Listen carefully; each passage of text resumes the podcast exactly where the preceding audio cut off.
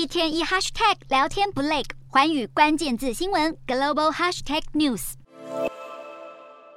暗夜的海上刮起狂风，卷起的巨浪当场把泰国海军护卫舰素可泰号给推得严重倾斜。最后船身开始进水，引发引擎故障。载有一百多名士官兵的苏可泰号挣扎一段时间后，在十八日接近午夜时沉没在泰国湾，距离巴蜀府的海岸大约三十七公里。当局立刻出动三艘舰艇和两架直升机前往救援。尽管人员迅速赶到，却还是有部分陆战队员不幸在暗夜里落海失踪。苏可泰号是美国建造的，从一九八七年开始在泰国海军服役，船身长七十六点八公尺，排水量九百六十吨，是泰国海军舰艇中的小型护卫舰。